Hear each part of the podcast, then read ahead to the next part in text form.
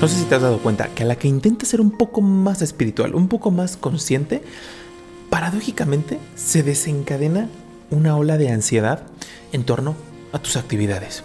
Que si tengo un propósito, que si no, que si tiene sentido, que si mejor nada tiene sentido, que si esta actividad que estoy haciendo no va en armonía con la persona que me gustaría ser o con lo que estoy tratando de construir. Y no hay respuestas.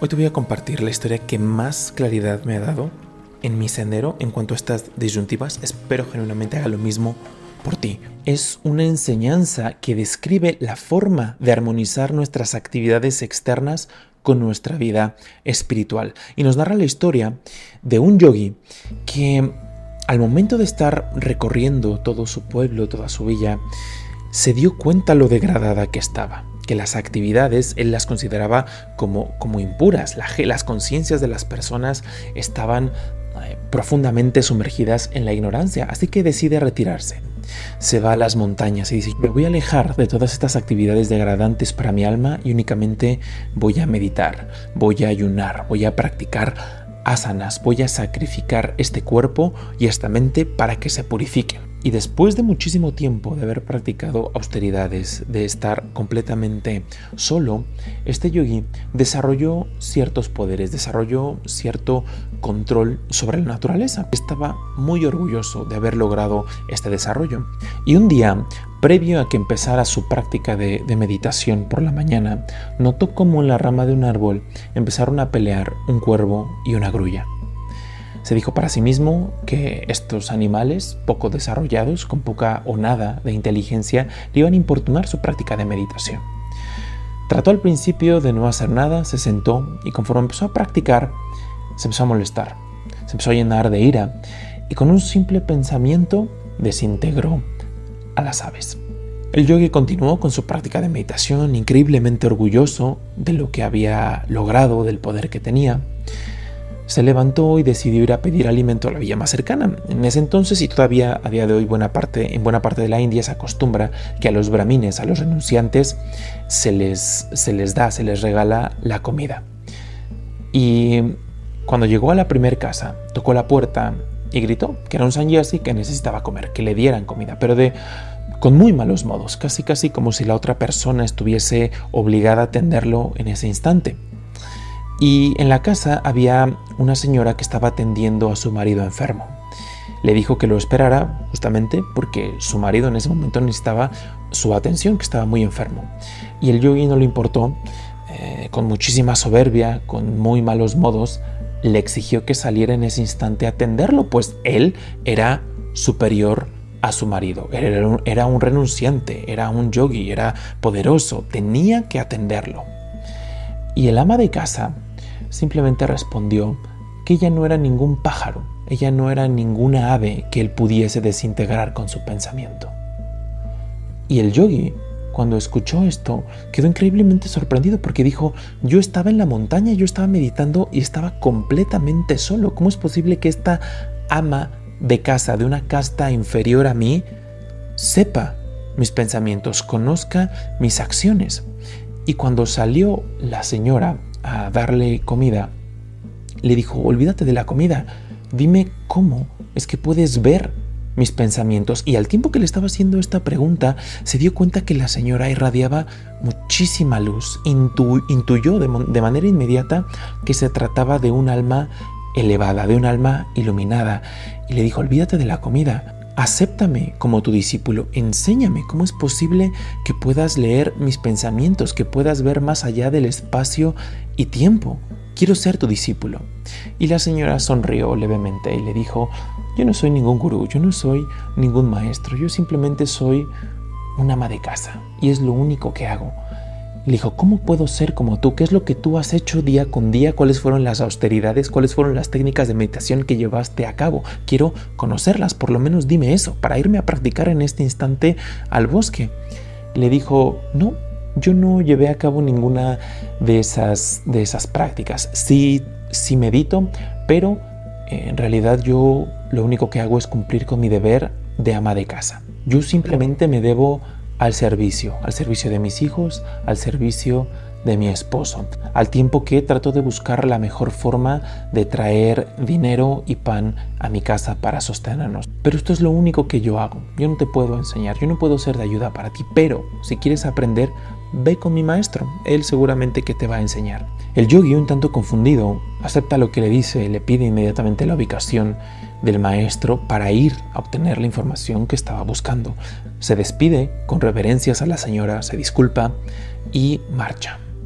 Pero en el Inter se da cuenta que la ubicación del maestro está en la parte más deplorable de la comunidad y dice, ¿cómo es posible que un maestro del más alto, del más alto orden esté en el barrio más bajo, en donde la, la, mente de las personas está oscurecida por la ignorancia y por las cualidades más bajas, donde los apetitos son increíblemente burdos. Aún así, su curiosidad y sus ganas de crecer y desarrollarse eran más grandes y decide ir. Cuando llega a donde estaba el maestro, se da cuenta que el llamado maestro es un simple carnicero.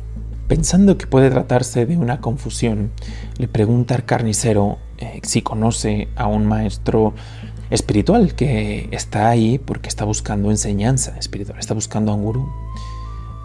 Y el maestro sonríe y le dice, veniste porque conociste en la villa a la señora que estaba atendiendo a su, a su marido. Quedaste increíblemente sorprendido por las capacidades espirituales, por la, por la luz que irradiaba su alma y te dijo que vinieras a buscarme.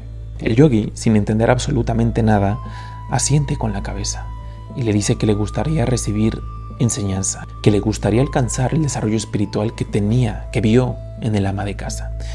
Y le dice, con mucho gusto, permíteme que termine mis deberes y me acompañes a mi casa. Termina de, trabajar el, el carnicero, Caminan a su casa, lo sienta en la entrada, le dice espérame aquí porque tengo que atender a mi padre.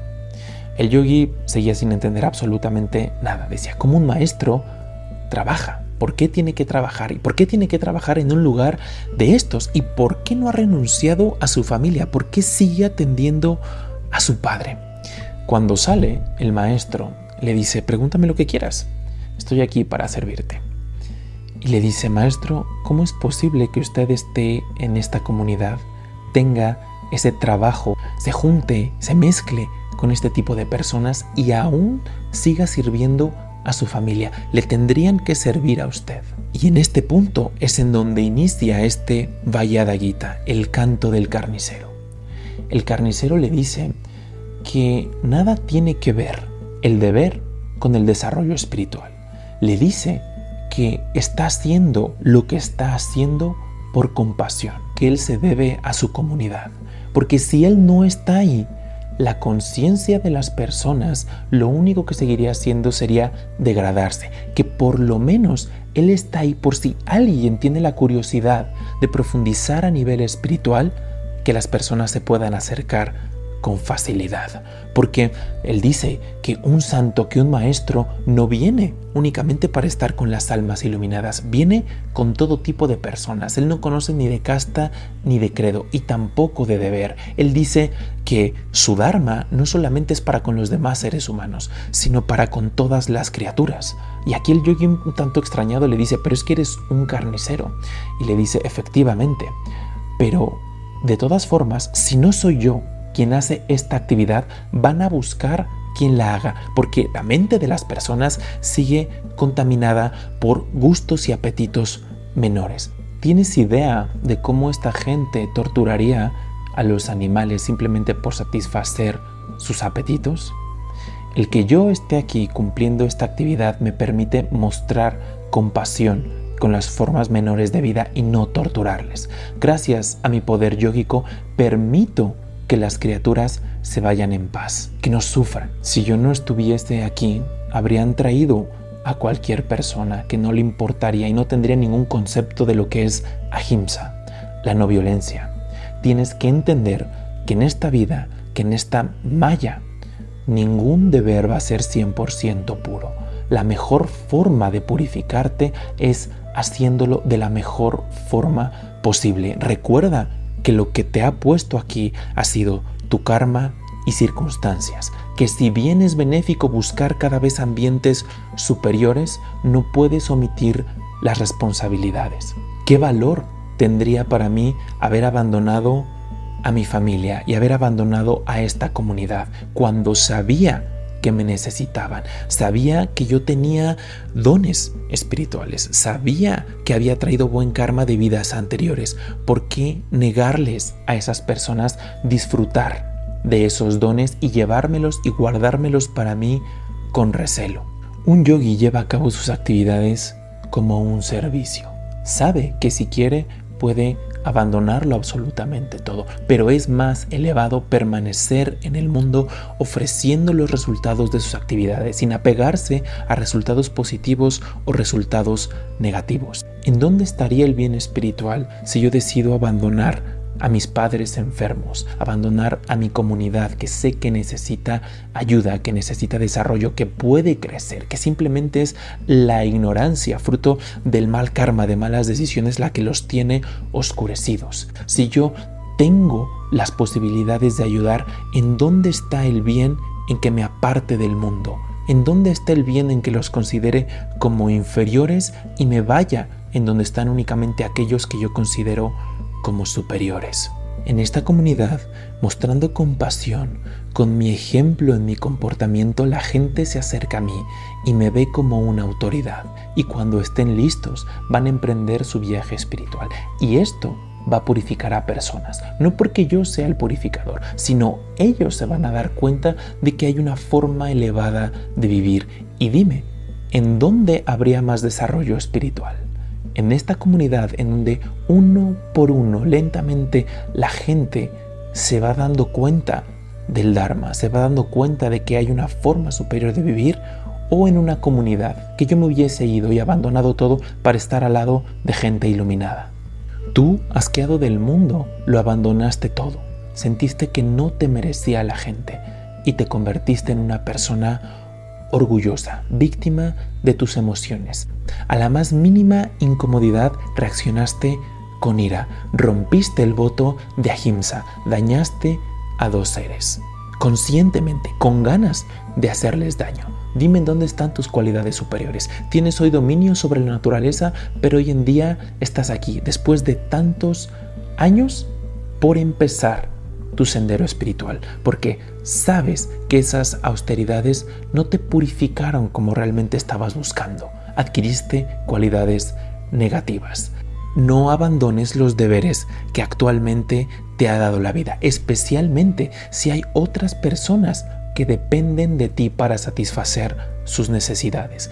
Recuerda a la señora que viste, a pesar de tener desarrollo espiritual y de saber que todo es maya, que todo es una ilusión, se mantiene firme cumpliendo el deber que tiene con sus hijos y que tiene con su marido. Esta enseñanza en ningún momento nos está diciendo que tengamos que ser mediocres o que nos tengamos que conformar con actividades que hoy consideramos como que, que, no nos gustan o que no nos satisfacen. En ningún momento nos está diciendo que, que no podamos aspirar a actividades superiores, a cosas más elevadas, aunque se traten de, del aspecto material de la vida. Siempre es muy benéfico tratar de ir purificando ir, e ir desarrollándonos. Lo que nos está diciendo es que hay responsabilidades que adquiriste, que tienes a día de hoy, hay actividades que no tan fácil las puedes evolucionar, que no tan fácil las puedes cambiar. Tienes ciertos deberes. Puedes hacer un esfuerzo por ir gradualmente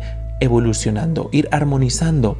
Pero en el inter que tú vas haciendo ese trabajo, que vas cumpliendo con ese deber, no lo tienes que considerar como impuro, no lo tienes que considerar como que es algo que te está dañando. Al mismo tiempo que estás haciendo un esfuerzo por evolucionar, aunque se trate, insisto, de la parte material de la vida, la concentración debe estar puesta en el cómo estás desempeñando esos roles que la vida te dio, que el karma te dio, que tus acciones del, pasado te, fueron dando.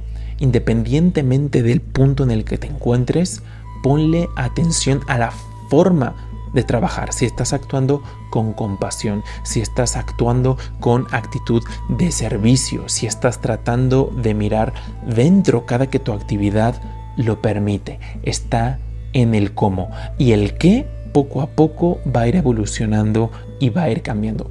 Muchas veces cuando ya estamos en el sendero espiritual, cuando ya estamos haciendo un esfuerzo, no nos damos cuenta que nuestras actividades externas dejamos que nuestra mente esté llena de desgano, esté llena de desmotivación, esté llena de estos juicios internos de decir esta actividad no me está aportando nada, esto no me está llenando. Y esto es contaminación mental. Si tú por el contrario tratas de cumplir tus deberes, dándoles la categoría de que son eso, que estás desempeñando un deber en esta vida, que estás desempeñando un simple rol, poco a poco vas a ir cultivando la compasión y la armonía interna. Y eso lo vas a ver, tú te vas a dar cuenta cómo eso te empieza a transformar en los esfuerzos internos que estás haciendo. ¿Y qué sucede? Que eso te va a facultar, te va a llenar de voluntad para ir purificando tus actividades a nivel externo.